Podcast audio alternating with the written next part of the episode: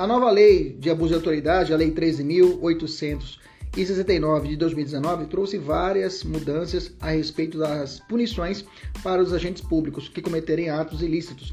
Nesse sentido, é, temos que estudar essa lei de forma minuciosa, que com certeza será muito cobrada nos concursos públicos e exame de ordem. Aqui é o professor Kleber Pinho, fique comigo até o final para você entender ponto a ponto essa nova lei.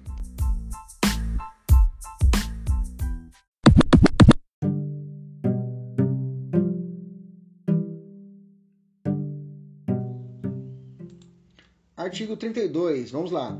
Negar ao interessado, seu defensor ou advogado, acesso aos autos de investigação preliminar, ao termo circunstanciado, ao inquérito ou a qualquer outro procedimento investigatório de infração penal, civil ou administrativa, assim como impedir a obtenção de cópias, vírgula, ressalvado o acesso a peças relativas a diligências em curso ou que indiquem a realização de diligências futuras, cujo sigilo seja imprescindível. Cuidado, é imprescindível, não prescindível, é imprescindível. Pena, detenção de seis meses a dois anos e multa. Vamos estudar esse crime. É, quem comete esse crime? Como comete esse crime, professor? Como que é, como consiste o delito do caput, né?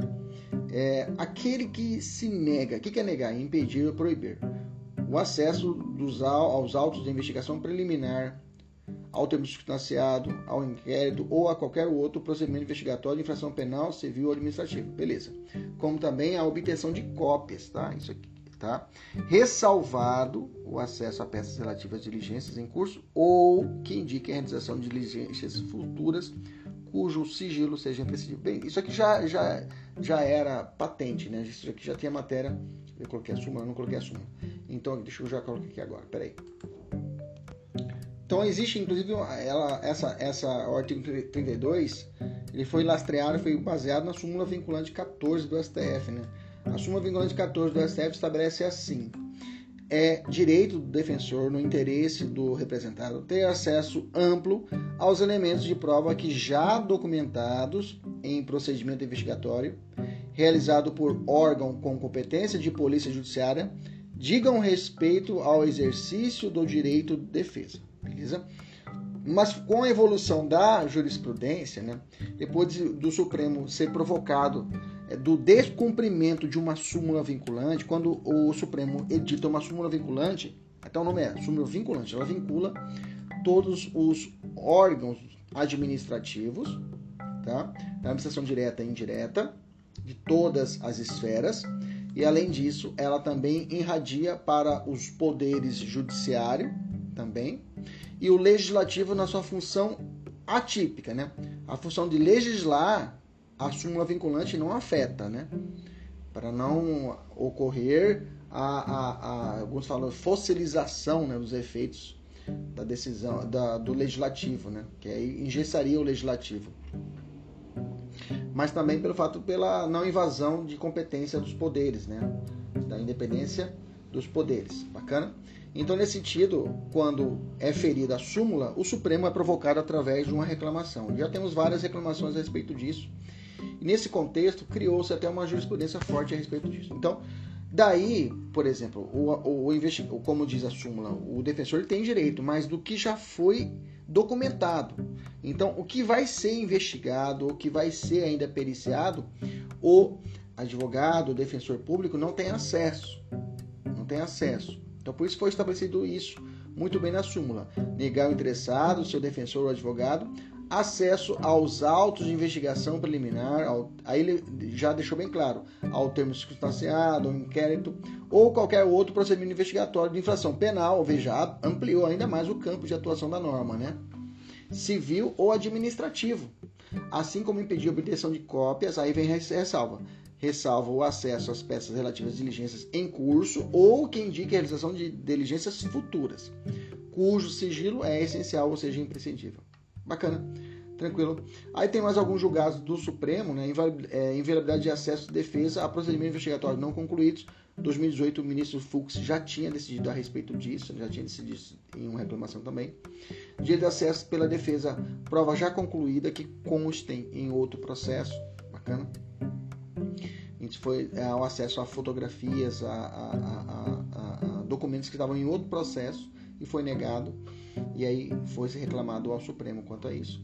E aí eu tenho, tenho que ficar atento que a lei de combate ao crime organizado, a lei de combate a organizações criminosas, tem um regulamento próprio a respeito a esse acesso, que está lá no artigo 7, parágrafo 2 tá? Então eu tenho é, um, um, julgado do STF de 2017 que discutiu esse documento, esse artigo, e que esse acesso é diferenciado no artigo 7, parágrafo 2 da Lei de Combate ao Crime Organizado que consagra o amplo acesso aos elementos de prova que digam respeito ao exercício do direito de defesa, ressalvados os referentes de diligência e andamento. Isso já também está estabelecido na nossa lei de abuso de autoridade. É ônus, inclusive, da defesa requerer o acesso ao juiz que supervisiona as investigações, né? que é diferente. No lei combate ao crime organizado há uma, uma assunção maior do, do, do, da magistratura do juiz nesses casos, né? Na, no controle da investigação e na parte da ação penal depois, é claro. O acesso deve ser garantido caso estejam presentes dois requisitos. Aí foi estabelecido pelo teoria dois requisitos, né? Aliás, pelo Gilmar Mendes. Um positivo, ou seja, o ato de colaboração deve apontar a responsabilidade criminal do requerente, e o outro negativo, ou seja, o ato de colaboração não deve referir-se à diligência em andamento. Tá? A defesa do reclamante postulou o relator do processo, à época, né, o acesso aos autos de colaboração de investigação. Bacana, tranquilo, beleza. Quem quiser aprofundar, dá uma olhada depois nesses julgados aí, nesses, nesses, nesses jurados que eu coloquei aqui embaixo, joga no Google, logo logo aparece. Qual o sujeito ativo do crime é crime próprio? Ah tá, outra coisa, tá, tem um julgado recente também que o colaborador premiado ele tem acesso aos autos de colaboração premiada quando ele é mencionado. Tá? Como ele, quando ele é mencionado até em outro processo. Tá? É um entendimento também recente do STF quanto a esse acesso de provas. Qual é o sujeito ativo? Crime próprio pode ser praticado do agente público que tem poder para negar o acesso ao interessado. Né? Quem é o sujeito passivo do crime? É a pessoa que tem direito ao acesso aos autos negados indiretamente ao poder público. Cabe suspensão constitucional do processo? Cabe. É a pena mínima é igual a um ano, então cabe suspensão constitucional do processo conforme o artigo 89 da Lei 9.099 de 95. O procedimento aqui é o juizado, é o juizado especial criminal, o, o rito comum sumaríssimo, aí temos ausência de inquérito policial, temos circunstanciado que vai ser realizado, transação penal.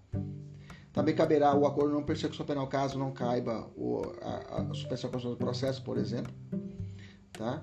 que a pena é mínima é inferior a 4 anos e se enquadra perfeitamente no artigo 28A do CPP. Vamos olhar aqui, vamos resolver uma questão para nós fecharmos esse, esse ponto. Comete crime de abuso de autoridade negar ao interessado, seu defensor, acesso aos autos em termos circunstanciado, de infração penal, ressalvado o acesso a peças relativas a diligências em curso ou que indiquem a realização de diligências futuras cujo sigilo seja prescindível. Prescindível não, é o que? Imprescindível. Um abraço, até a próxima. Tchau, tchau.